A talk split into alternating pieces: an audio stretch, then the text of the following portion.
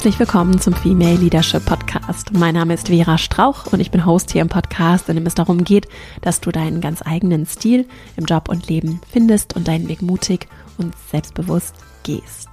In dieser Folge geht es um Care-Arbeit, um häufig unbezahlte Arbeit, die sehr viel Raum in unserem Leben aber einnimmt, wenn es zum Beispiel um die Versorgung und Erziehung von Kindern geht, aber auch von pflegebedürftigen Angehörigen und auch um die ja, Arbeit und Sorge um Gesellschaft und Miteinander. Und das nimmt sehr viel Raum ein, das ist sehr wichtig für Gesellschaften, für auch Wohlstand und unser Miteinander und gleichzeitig aber etwas, was zum Beispiel auch in so technischen Themen wie der volkswirtschaftlichen Gesamtrechnung, dem Bruttoinlandsprodukt, nicht auftaucht oder nur sehr rudimentär erfasst wird. Und das ist ein Thema, das klingt jetzt erstmal technisch, ist aber etwas, das ganz entscheidend ist. Also wie wirtschaften wir? Was spielt wie eine Rolle und wird wie berücksichtigt überhaupt, aber auch wertgeschätzt?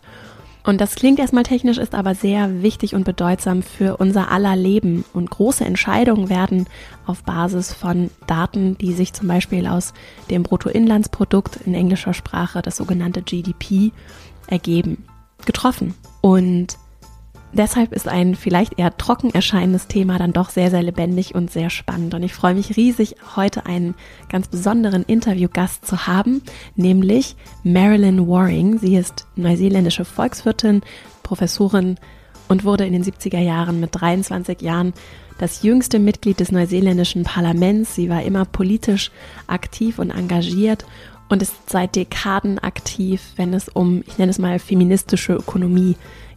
Und über genau diese feministische Ökonomie haben wir gesprochen, über Gerechtigkeit, Würde und darüber, was sich konkret verändern muss, wofür sie sich schon sehr lange und sehr intensiv und mit viel Einsatz engagiert, wenn es zum Beispiel eben um das GDP, das Bruttoinlandsprodukt geht und darum, wie wir welchen Dingen Wert beimessen.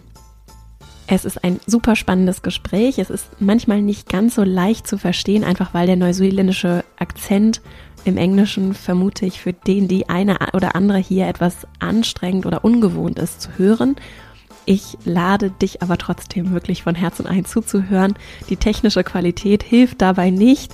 Wir haben uns trotzdem entschieden, das Gespräch jetzt hier auszustrahlen und zu teilen, einfach weil es so wertvoll und auch wirklich sehr spannend ist. Und technisch rausgeholt, was rauszuholen geht. Und deswegen an dieser Stelle einmal danke für das Verständnis, für den technischen Sound, der doch abweicht von der Qualität, die wir hier gewohnt sind. Und trotzdem ganz viel Freude mit den Inhalten. Du findest, wie gehabt, in den Shownotes auch nochmal weitere Details und auch Verlinkungen zu Themen, über die wir gesprochen haben. Und Deswegen mehr dazu auf female-leadership-academy.de und jetzt ganz viel Freude mit diesem Interview und dann legen wir auch gleich mal los.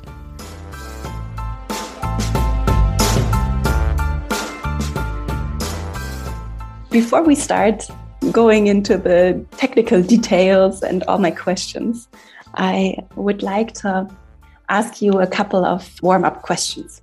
So is there uh, a topic or a question which you are particularly interested in at the moment? Can be anything. I think the most important work I'm doing at the moment is on the WHO Council on the Economics of Health for All, uh, set up by the Director General, and it's an all women council of economists. And it's like I've waited my whole lifetime yeah. to be in a room where I simply do not have to say things twice mm-hmm. or over explain myself because you're just, you're heard immediately. You know, it's, um, I'm finding it really exciting. It's trying to make each of us push even further, you know, from the having the collective minds sitting mm-hmm. around. Uh, so, yeah, I'm I'm very interested in what we might be able to to do, at least to progress some economic thought. So I'm just going to do my quick questions. I could dive in, but I, I stay disciplined. yeah. So, uh, is there a shift or a change in your life that you are personally very proud of today when you're looking back? Possibly the one I'm going through right now, mm-hmm. which is to move to retirement. I don't want to be one of those people who drives a desk on and on. I've been very lucky that in the last 15 to 20 years, um, my academic life has been supervising research degrees. But I'm also very aware I'm two generations older mm-hmm. than people wanting to enter those. And I do not keep up. And it's time for me to have some more time to go fishing. Okay. so that's interesting to see how that works out, maybe. From your perspective, what does truly matter for us as a global society? Are there any maybe like high level aspects that are maybe sometimes looked upon or commonly looked upon that um, that are really like um, like keys that we need to turn to change something? Well, I think the United Nations got it right. Dignity. If everyone in the world had dignity, we'd be home. Dignity to me is such a critical human right uh, and so all pervasive. It also reminds me of another definition that Nina Simone once gave. She was asked what the word freedom meant to her, and her reply was no fear. Mm-hmm. So, in that space where there's no fear and there's dignity, that would be a remarkable world. Yeah. Yeah, and it's interesting how dignity, how it because I, I find I don't know is it eye level? Because I I'm so interested in how we work as humans together. And it's whenever someone steps up or let or, or steps down by himself that or herself that can happen as well yeah. Once this eye level and is is unlearned or not there then dignity is hurt and then people are hurting other people's dignity or let their dignity be hurt and then they overcompensate and it's everything is in i see so many problems in this ladder of hierarchy. It always comes back to that for, for me. So is there a single question or maybe multiple ones uh, that you reflect on regularly? Oh, probably what are we going to do about men? In what sense? How do we change their behavior and is that a question of dignity? Absolutely, for them and for us. Mm-hmm. Do you remember a situation you felt particularly uncomfortable that you would be willing to share? Oh, well, yeah, certainly. Um, 1984, the night the government fell in New Zealand, based on my refusal to support the New Zealand government who didn't want a nuclear free company, a country. So, um, yeah, that was extraordinarily uncomfortable period where I just had to hold on, you know. So it was it was brutal. It wasn't just uncomfortable, it felt pretty brutal. But it's something I really look back on and um, it's not like I feel proud. I just feel real compassion for that young woman. You are a professor of public policy at the Auckland University of Technology. Can you tell us a bit more about that? Well, I always say that public policy is such a broad umbrella that it can encompass any dollar spent by central or local government on anything. And of course, it can also um, have as a focus uh, civil society, non governmental organisations, uh, people movements. So it doesn't feel to me like a discipline that sits in a neat little silo somewhere off in one particular faculty. My work at uh, the Auckland University of Technology has been very focused on completion of research degrees. So, this university uh, is the youngest in New Zealand. And when it became a university up from a technical institute, uh, it dramatically wanted to increase the number of its staff with PhDs and, of course, to have a successful graduate program. And my favourite thing in academia is supervising PhDs. So they invited me to come to this university. I've been here for, uh, I think, about 18 or 19 years and had the remarkable privilege of being taught across the widest possible range of subjects by my PhD students, right? I always say to them, you're the expert on the content, right, of, of this research. I'm the expert on how to make it a PhD. Sounds like a great job. it sounds like you love your job. So I do love my job, yes, but I'm still going to leave it. In your TED talk, you speak about the GDP, who defined it, what the boundaries are of the GDP, or what's in it, yeah, to put it easily. And um, also the word output plays a role. Why is the concept of GDP, how it's, I think, globally used across every country that's, and I, I think, I assume every country, almost every country is doing that, how it's used. Why is that a problem? Why is this a topic? Can you tell us a bit more about that? I didn't study economics as an undergraduate. So when I was in the New Zealand Parliament in my early 20s, I was assigned to what was called the Public Expenditure Committee. So other countries sometimes call that the Budget or Appropriations Committee. In the New Zealand Parliament, it did everything, all of those things. And I used to think that I was really good at asking dumb questions, right? I just don't understand that. You know, please explain. Mm-hmm. And so very soon I was finding out about something called a boundary of production that was established in an international system of national accounts.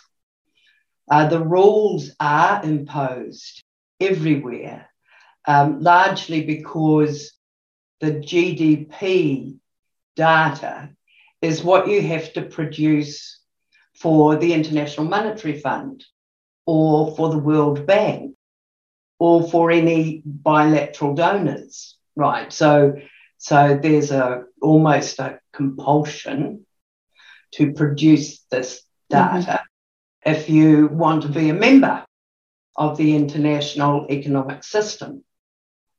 And once I discovered, I discovered this boundary of production largely because I represented a very rural constituency. And in the 1970s, 1980s, uh, women who lived on farms in New Zealand were full time workers on farms, you know, mm-hmm. but not paid. Mm-hmm as well as, you know, looking after their households, farm workers, their children or parents, their so the idea for me, because I could, I just had these pictures every day of everything these women were doing. The idea that if they were injured in a farm accident, that they could not receive any form of compensation was what tripped me over the boundary of production to start to look at this issue. And truly, first of all, I thought, oh, it'll be just New Zealand. We're a bit backward in some things. Um, I'm sure somebody else must have this right. I must go and look and of course, the going and looking just told me no, no, no. This is how it is everywhere for all unpaid work, you know, by men and women and children. And how can an economic system uh, claim all that it does if it simply could not function without this underpinning, as it mm-hmm. were, the core of life. Nothing else could happen without all of this work. And how preposterous it is to leave it out mm-hmm. of the central data used for resource allocation in a public policy context. Can you speak about how, maybe you can speak about what's what's in, so we know unpaid work is out, and in is legal and uh, illegal. I found that very interesting. yes, so basically, the boundary of production originally in 1953 was pretty clear that anything that entered the market for which there was an exchange transaction should be counted. Now, the GDP is not bothered by legalities and illegalities.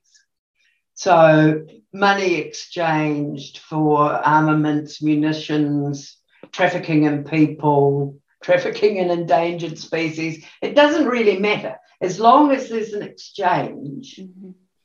that of course can always be measured by central banks, that circulation and that exchange.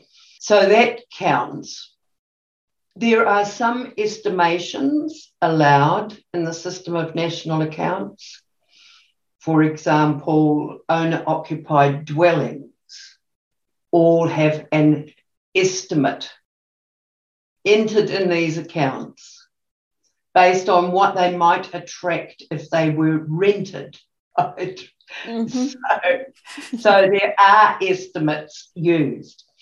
But of course, the production boundary rules tried to leave out what might be termed household management, care of people in households. Um, African statisticians got very angry that the carriage of water and the collection of fuel were on the unpaid mm-hmm. side of the production boundary and argued for those to be included and have costs estimated. But what has happened is that what is left out is far greater, far greater. So, for example, probably all the ecosystem sustenance undertaken by up to 400 million Indigenous peoples is definitely not seen as work. Mm-hmm. Right. And yet, what I think Indigenous peoples now are on uh, lands which contain 70 to 80% of our remaining biodiversity. These are our guardians and our caretakers, but they're treated as if they do nothing and that palm oil plantations are a much better idea. The, the work of many of us now in terms of environmental monitoring, you know, as communities, uh, our volunteering mm-hmm. in a whole range of areas uh, pretty much isn't counted. Uh, and then there's a, a, major issue, I think, in terms of how household and unpaid work there have been treated. So I can talk about that a little more. I've been really bothered that the generic term care work has been used by some feminist economists, commentators as a generic term for all unpaid work. When women do some kinds of care work, it's really specific. There's nothing generic about it at all. Um, and other people couldn't do it. And the obvious one of that is bearing and raising children and lactation. Mm-hmm. So, uh, one of our my Australian colleagues, Julie Smith, has done work to show that having an infant added added 44 hours a week to a woman's unpaid workload and breastfeeding took 8 to 16 hours of that time. Now this is not generic care work I can hire somebody for this is quite specific and it involves giving the very best possible nutrition to the next generation for their brain development, education enhancement, um, health status, etc. Then there's another form of care work. I think in a recent uh, UK statistics survey, they demonstrated that I think 90% of the population who need more than 40 hours of care um, a week were being cared for in their homes. And that, there are a number of things we know about that. First of all, there's no time off. You know, you're on duty all the time. But you have to gain skills. You have to understand medication, symptoms, um, clinical signs, monitoring. Um, some of the work is highly physically dangerous, mm-hmm. actually. Um, you know, ill people fall, and often on you if you're the carer. Mm-hmm. Um, you, are negotiating with various um, health specialists. You're the person required to get people to appointments, to negotiate all of that sort of thing. So it's not someone I can pop out and hire mm-hmm. as a healthcare worker. These are really quite specific skills. We, we see something very similar when uh, they try to make estimates of unpaid work, especially with regard to food preparation. And again, sort of enter a general housekeeper wage. Well, there's a lot going on there. There's nutrition. You're offering skills as a nutritionist. Sure, you're a kitchen hand. You know, you're a chef.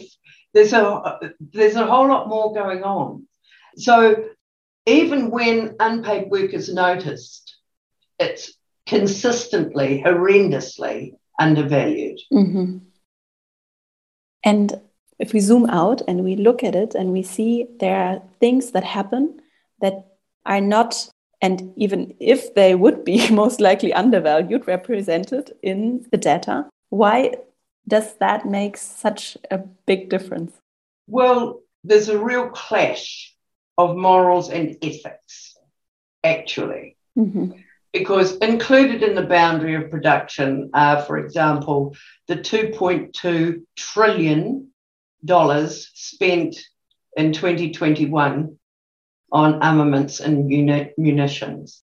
Included in that is the 1.8 trillion dollars expended last year on subsidies which add to climate change by governments around the world. All right. The and I've already demonstrated that it doesn't matter if activities are legal or illegal, if there's a cash exchange, they count.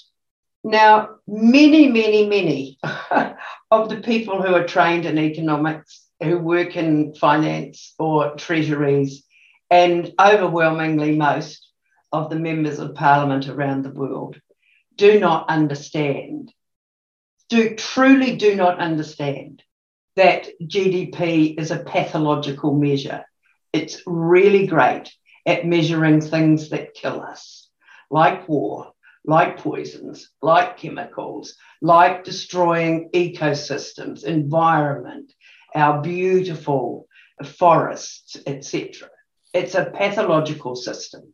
The, the idea that we should estimate market values of unpaid work was very attractive to me 40 years ago. Because 40 years ago, I was sitting in a parliament and I was desperate to prove that women needed childcare services, especially in rural mm-hmm. areas.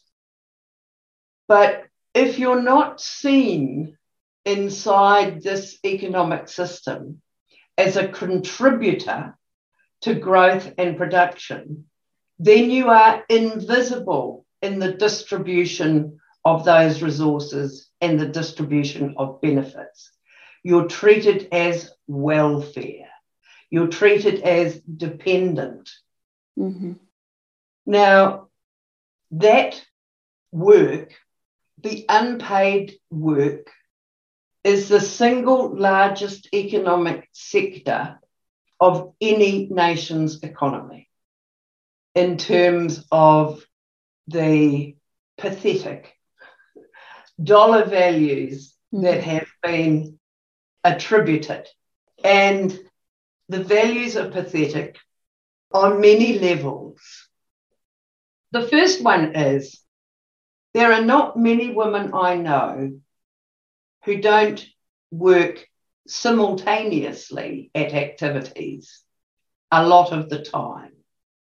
And women managing complex households do this for extraordinary lengths of time a day. Now, simultaneous activity generates higher productivity, but the census only ever says what was your primary activity at that point. So it constantly understates the very high levels of productivity sustained overwhelmingly by women in these areas. That's number one. Number two, the wage rates invariably those that already demonstrate inequitable pay.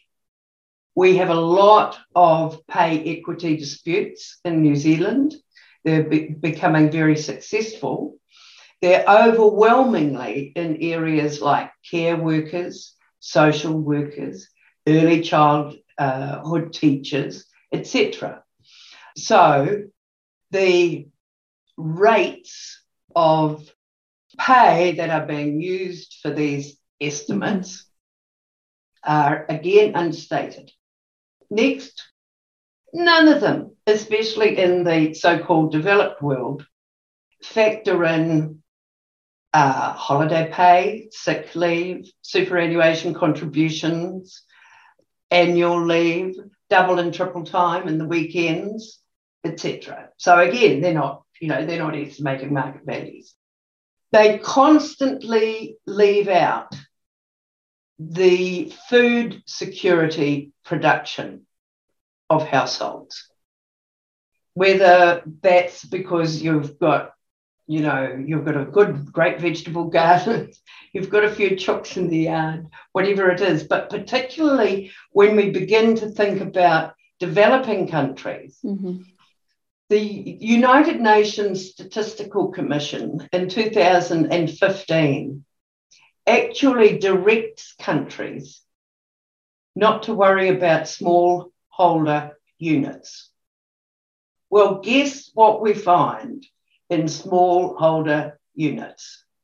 Women, frequently single women, looking after an entire household. And these women are surviving and their households survive because of very long days of subsistence activity of all kinds.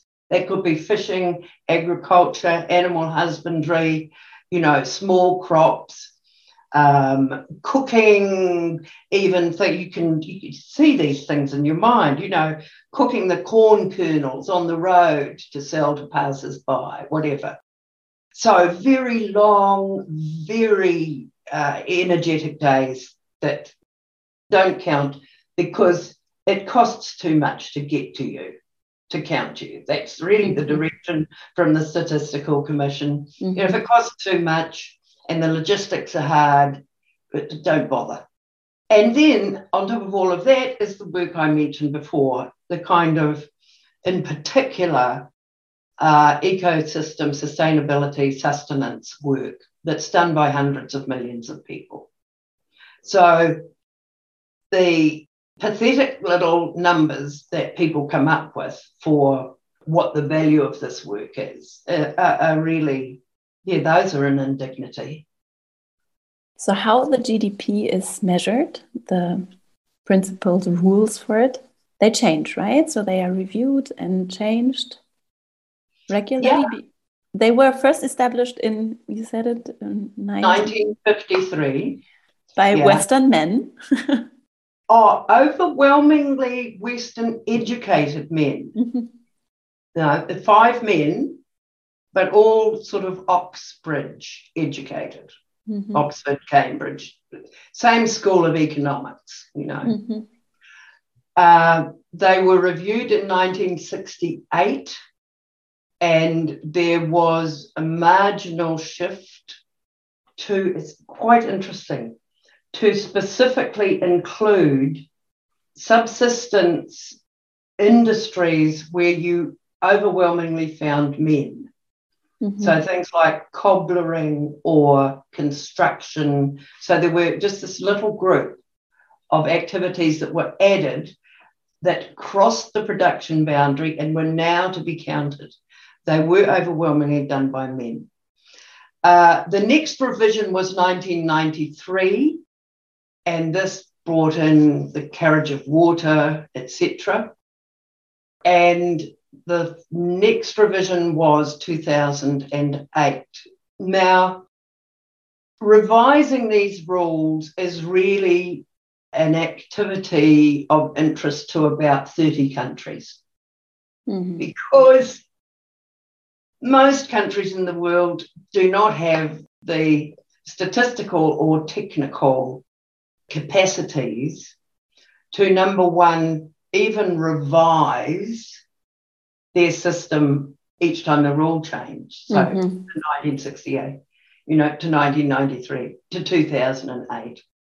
They, when, when they do get updated, things happen, I think it was Ghana, the updating to the 2008 rules added something like 40% to the GDP. And at the same time, the world expects under resourced countries to be busy delivering on sustainable development goals. Well, actually, collecting data on some of the sustainable development goals might be much more important mm-hmm.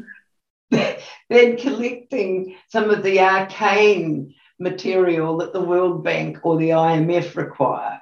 You know, and when you don't have a great facility and resources, what generally happens is that upgrading and updating your system of national accounts becomes a donor project. And guess what? The donor will be the country that has the largest multinational interests mm-hmm. in that particular nation and they want to update it so that they can see that the interests of their multinationals will be sustained and uh, to have a look at the general health of the economy after updating. So it's got nothing to do with the well-being of anybody. So there we are back at hierarchy on a on a global scale yeah. between nations. We have anarchy and hierarchy, which is interesting. And um, I would like to skip to a question that because I'm preparing something for the book right now and I have a passage, maybe it's going to be thrown out, but I, I thought about just broad aspects or concepts of things that keep the power status quo. So things that I observe and that I read about that help to keep things like they are. And I think maybe that's a good way where we can go to what can we change. Yeah. Um, and maybe you can just interrupt me, um, add or delete from my list. Yeah. So I found a couple of things. First, uh, one thing that you also speak about is, or I hear is intransparency. So if things are not seen, they cannot be changed. I see so much hyper complexity, and I also hear it in the data. Things are complicated. So if people don't understand cum-ex, complicated financial products, or the GDP, then, and it, because we are so smart and you don't understand, things stay as they are. Um, then I see complexity reduction, interestingly, to a level where the important aspects are just left out and we don't look at it. Maybe just and also because it's just too hard it's too hard to collect. We don't get we cannot get to the data so uh, we don't want to go there. So we just leave it out. And then i see competition and i find it so interesting how this narrative and i think it's also i don't know if it comes from there but it's such a strong economic narrative that is so deeply injected in our heads that we have to compete against other humans we have to compete maybe even against the planet. Everything in life is a competition, and that is paired with so powerful greed. And I would like to talk to you about greed also. So, money is the most valuable thing. We don't say that, but especially on a global nation state level, this is how we act as Western countries, yeah, as economy. So now in Germany, when we are um, recording this episode, there's war in not in Germany but in Europe, and in Germany, the media coverage, uh, it's horrible. It's horrible. There are people dying in the world every second, yeah, and it's there are Afghanistan right now. Is there's so many places in the world where people are hurting, and then we have this proximity bias, and once things are close to us we act differently. And all of a sudden, that's just my perspective and how I feel and I, I, I see it. It's very Eurocentristic. And then all of a sudden, the moral is different. It feels like that. Yeah. So we have greed.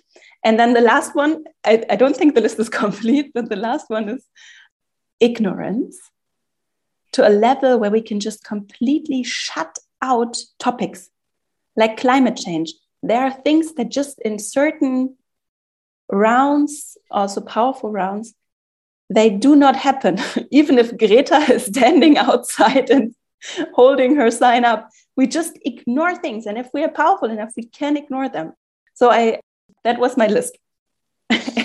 anything to add or anything to take out? uh, no, it's very congruent with economics. So, for example, per capita GDP is used as a competition, isn't it? Yeah. You know, ours is better, bigger than yours. Yeah. You know, if theirs is different, what are they doing that we're not doing? So that's uh, that one has huge ramifications. Transparency would be a very good idea. In the current system of national accounts, the Statistical Commission has a list of at least 60 areas where there's confusion about measurement and people aren't measuring properly. Mm-hmm. Now, because that's written by the Statistical Commission, most economists don't even know that because they don't read Statistical Commission papers. You know, so you could you, GDP figures can come out and you can look at something like volume of trade, okay, and then there's a figure there, and you say, yes, but was that by price or volume? Because some countries use one and some use another. So, what the hell are you reading anyway? You know, uh, the whole notion of purchasing power parity and making everybody's accounts look the same when it's just completely ridiculous you know, even even things like the underground economy. So, in parts of Europe, sex work and let's say marijuana um, trading is legitimate, you know, so that's all included in service and retail over here. And in other countries, it's criminalized and it's in the underground economy. You know, that like those aren't, you know, really big numbers, but they're multipliers mm-hmm. across mm-hmm. a whole range of things. So those are also um, areas that I think have real congruence. The other one that I would put in there is what we call in New Zealand TINA. There is no alternative. Ah. Okay, so that's part of your ignorance one, but part of the rhetoric is always, but there's no alternative. Well, of course, there are alternatives. You know, what do you mean? we have creative imaginations. We really don't live in a little silo. So, but Tina is very big, you mm-hmm. know, uh, for people. Yeah, yeah. So I would add that one into your list. I was thinking, is there maybe a name for this? I would not call it love for numbers, but it's this measurement religion, maybe, because there's such a focus on if I can measure it, it exists. And if I can't measure it, it is there, and I maybe acknowledge that it's there, but I, it's maybe it's too hard to to grab it intellectually or to get it. So maybe it's it's not if it's not easy enough. It's oh, it's, but it's also a, a, problem of abstractions, isn't it? Well, yeah. number one, you know, you could say, yes, yes, it's very difficult to measure breast milk because there actually isn't an alternative that's as good. So there isn't a market equivalent that's as good. So how can you measure it? I mean, you can, you take yourself down that dark hole, if you like. My my alternative is just to get rid of the GDP way over into a little corner over there where it can talk to itself and have a real focus for public policy resource distribution on time. Time, everybody has exactly the same amount. Mm-hmm. You don't have to do any economic conversion. You don't need purchasing power parity. Every single member of the community understands time and time use and who uses the most of it. and that distribution is based on actually outputs in time, redistribution. Now, why don't, why hasn't that happened? It's phenomenal because after the Beijing Conf- United Nations Conference for Women, one of the calls that came out of there was for time use surveys. The OECD from the early 70s was interested in time use surveys in both developed and developing countries. I remember reading a man called Derek Blades who just opened my eyes to the vast range of activities that lay beyond the production boundary in subsistence economies. And those, what men, what we all notice when we do time use surveys is that overwhelmingly everywhere women do more work than men. So there was after after Beijing, there was this major push for time use studies, vast numbers conducted in Africa, in Central and South America, something more than 90 countries with tables of time use surveys. And what happened? Very little. Overwhelmingly, of course, if you had a, a, a government to the left of centre introduce a time use survey, the government to the right of centre coming in immediately abolished them. The reason we don't have time use surveys is pure and simple it's patriarchy. Men just can't stand to see the figures that demonstrate in every center of the universe, women work far harder and do far more than men do. And they're not stupid. Well, many of them are, but enough of them are not stupid. Um, and they recognize that, that what if time use was to become a really central core of public policy decision making, that the resource distribution would be very different. Mm-hmm. That, for example, vast amounts of money would be spent on the pandemic of male violence against women, and it would be sustained for 10 or 20 years. And it would have enormous input into keeping women and children safe. Well, they don't like those kinds of ideas. So, what can we do instead? no, no, well, we just keep pushing for time mm-hmm. use. Um, you know, we have, this is not a situation where there is no alternative. We have an alternative. Um, I've had uh, senior public servants say to me, but I don't understand how to use it male ones. And I've said, we'll just move over because any woman's going to know exactly what this data means, you know. so, um, yeah, I think it's a real equalizer and it's doable. It's really doable.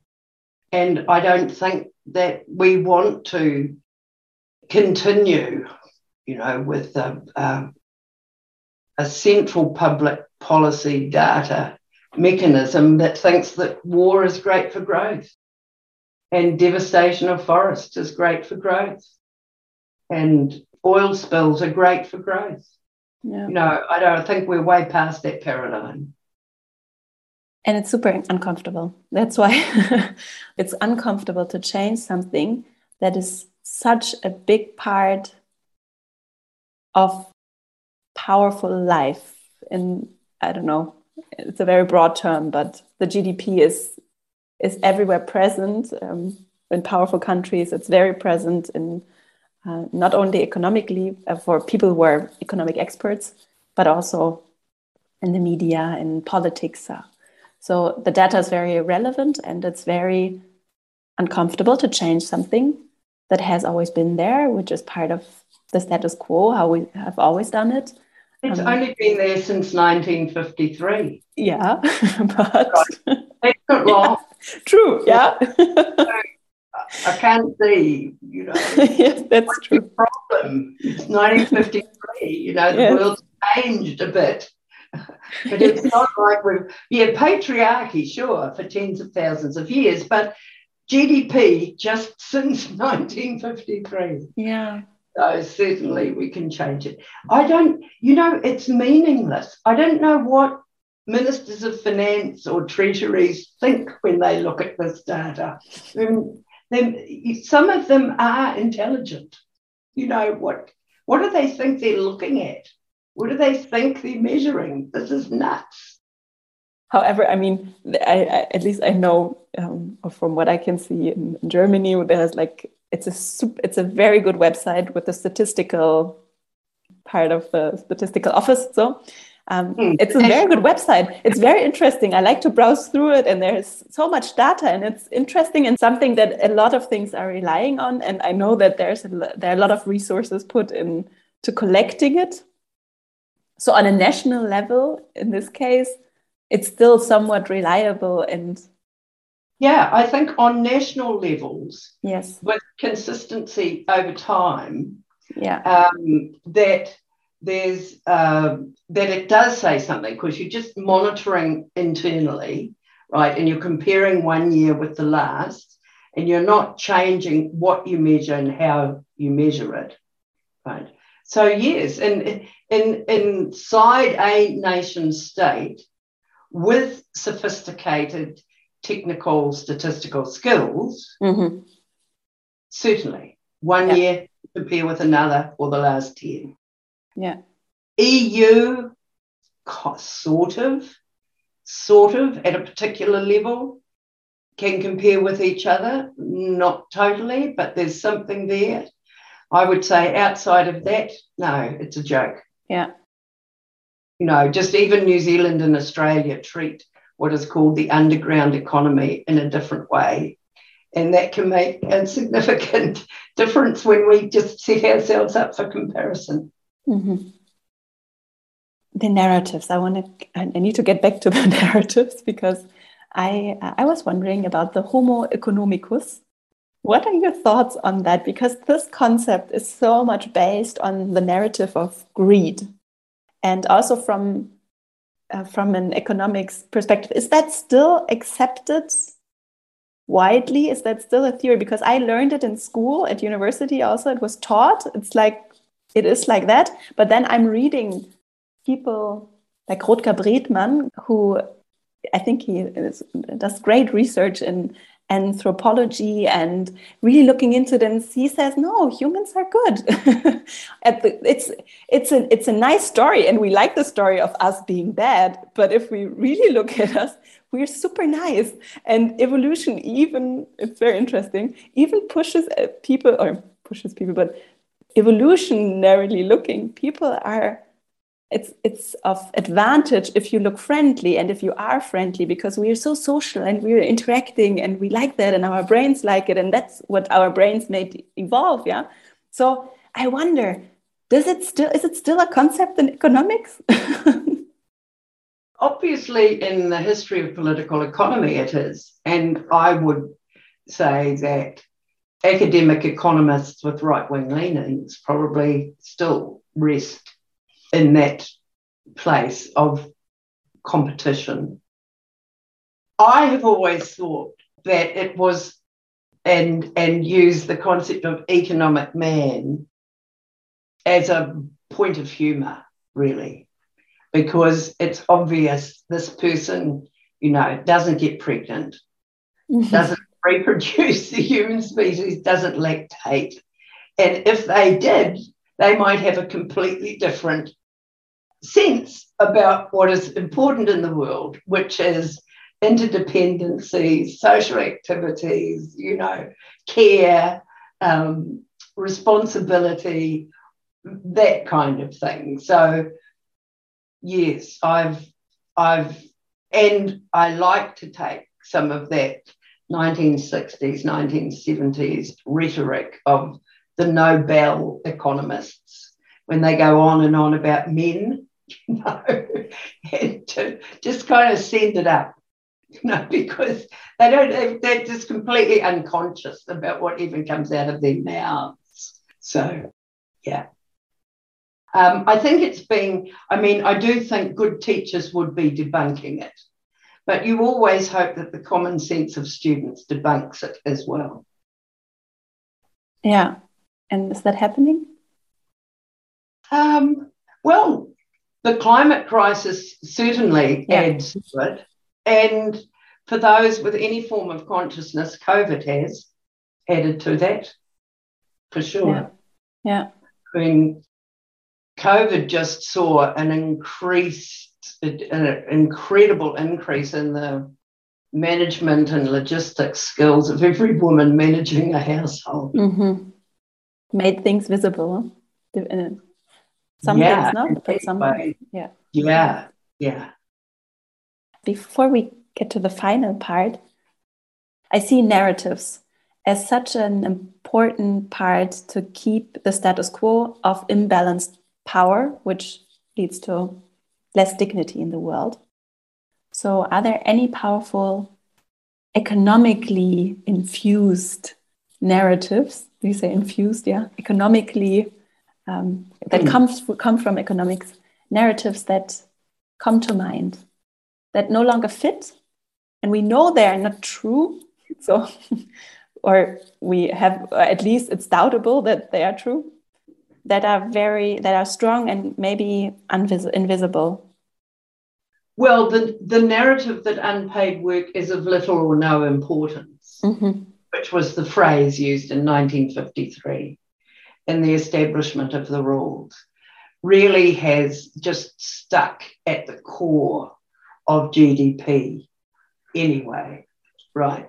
So you have this incredible tension between anyone with common sense recognizing that the significance and importance of all of that unpaid work makes everything else possible compared with the economy, preparing, you know, determining that doesn't exist. Uh, there have been some really nasty changes in some of the rules.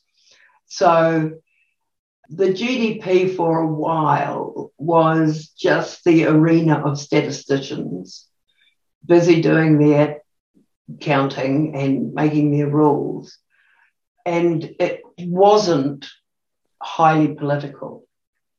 But there have been recent changes that shows there's major political interference going on, even inside mm-hmm. the GDP measurement now. One has been uh, the treatment of climate change, but the other has been to shift the storage of weapons and munitions into the column called fixed capital formation. So your storage of weapons now sits in fixed capital formation alongside hospitals and schools and parliaments mm-hmm. and right it just that just like truly i'm talking to you and my stomach just turned yeah. saying that. Who do that? How can anybody think like that what kind of a maniac you know thinks that that's a, a kind of measurement there have been attempts probably the most notable, called a genuine progress indicator. To take the line entries of the GDP and to determine whether their activities or outputs were uh, complementary to well-being or you know were devastating mm-hmm. for all of us. and i know finland for example um, produces a GPI, Genuine Progress Indicator. A number of states in the United States uh, on an annual basis have to, uh, have to produce a GPI. There's a bill currently before the US Congress to try to introduce a GPI. So there's a, a, a an increasing growing awareness of what it is that GDP is measuring, right? It measures lots of bads and mm-hmm. regrettables. Mm-hmm. Um, uh, and that this and that that transparency you were talking about is needed mm-hmm. even inside this particular statistical form so that is some kind of progress mm-hmm. uh, and and different people are doing it in different ways. Um, but yeah, there is that kind of movement.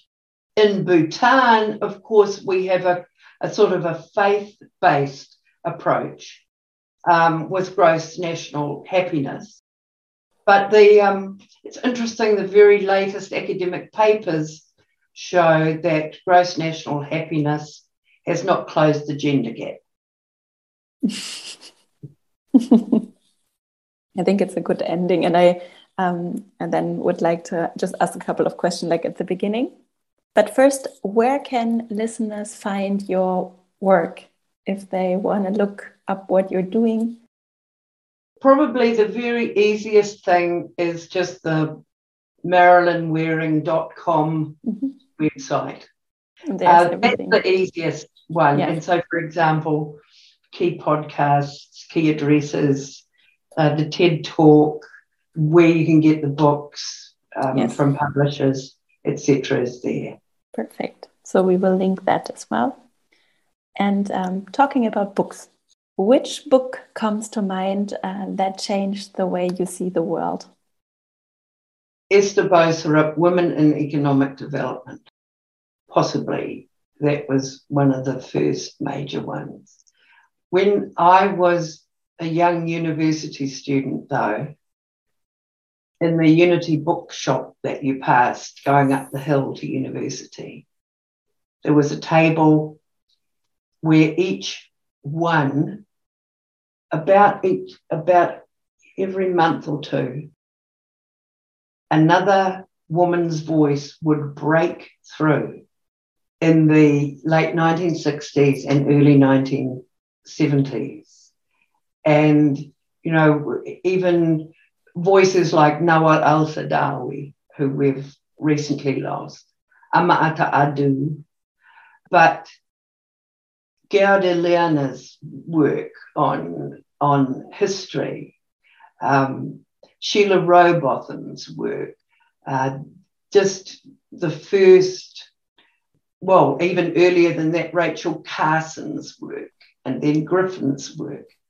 And in those days, this is pre internet, of course, you could actually keep up mm-hmm. because we, feminists, only got about one new book every couple of months, you see, and you could, as women broke through all of these hallowed halls.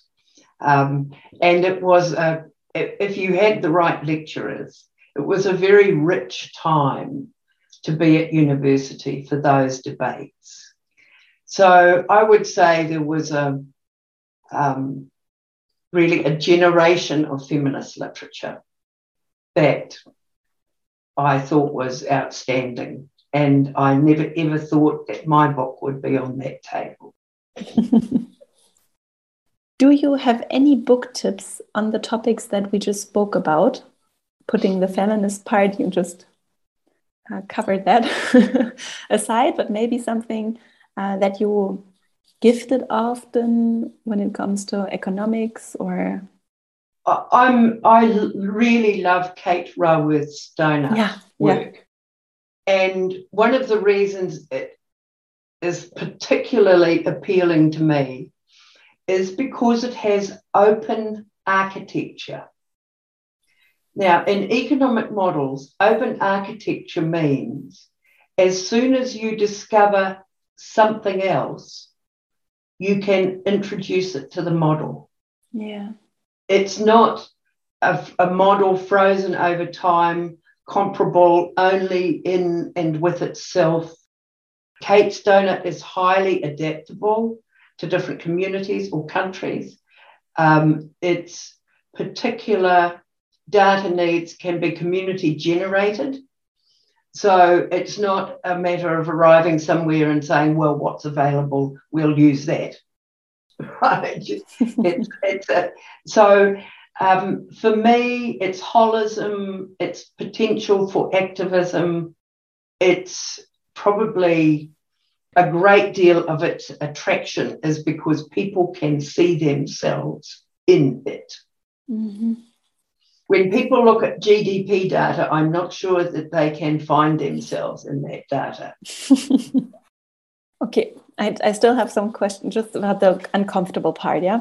Because yeah. I find it so interesting to, as I said earlier, to develop the courage and the strength to have an idea that is different than what the mainstream not only the collective large mainstream, but also the very powerful academic mainstream things of you know narratives that have been there for decades at least, yeah, um, that are very powerful.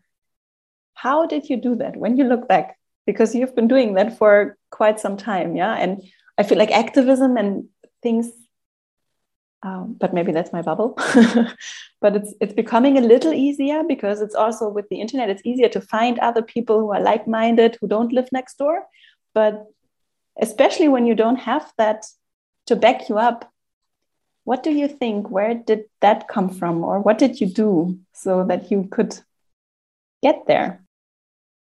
I've always thought that anger is an incredible energy if you can stop it before it goes dark and turn it to creative endeavors. So I was angry.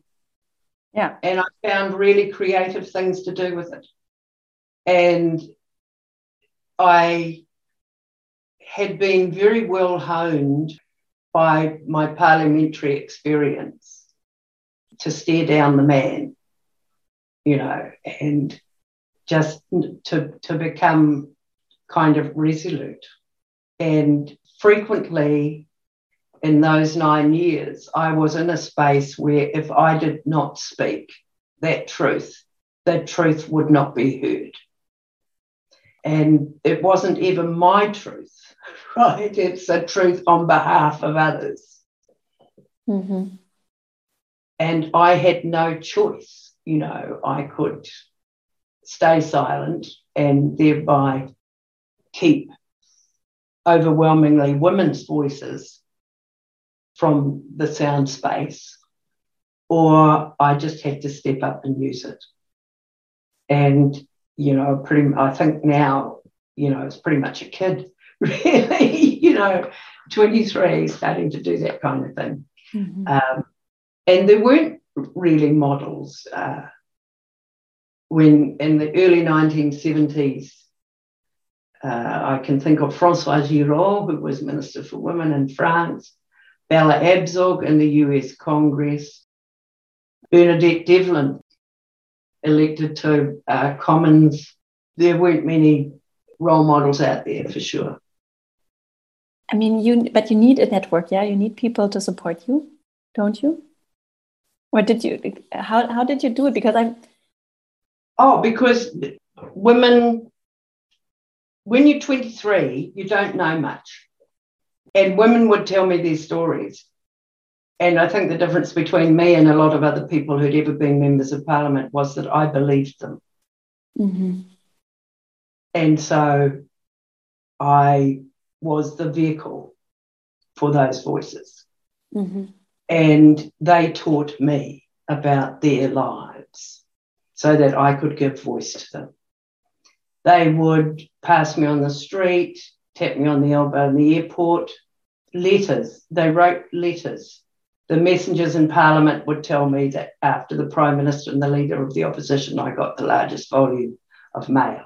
And that was women telling me about their lives.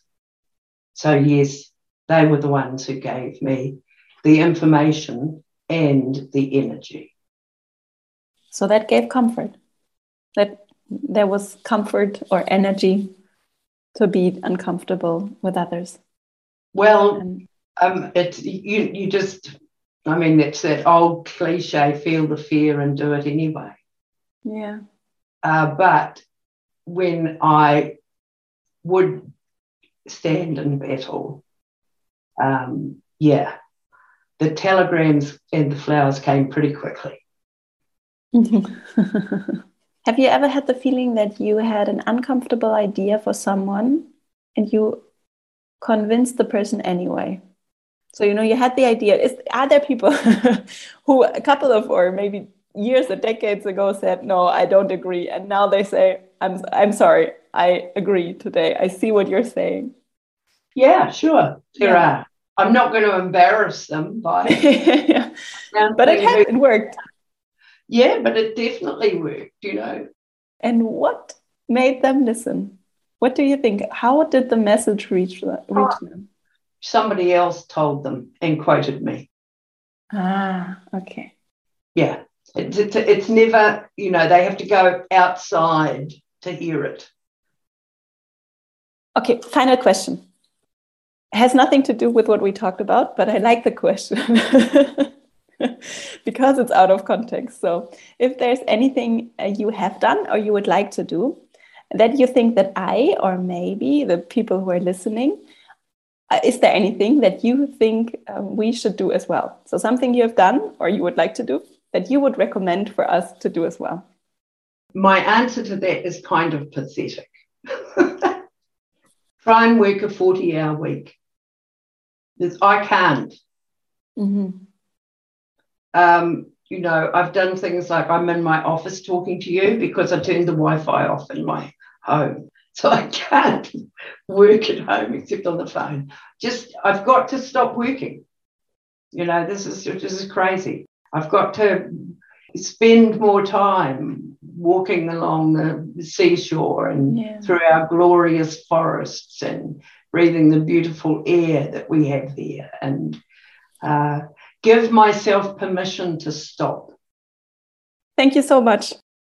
I uh-huh. love the conversation. I'm so grateful that you took your time. I am so grateful to uh, have come across your work and um, for everything it has done. And it will, there are so many ideas and thoughts that I'm sure will they will keep on hopefully changing and disrupting the narrative. So yeah, that's what we're after. Yeah. so thank you so much.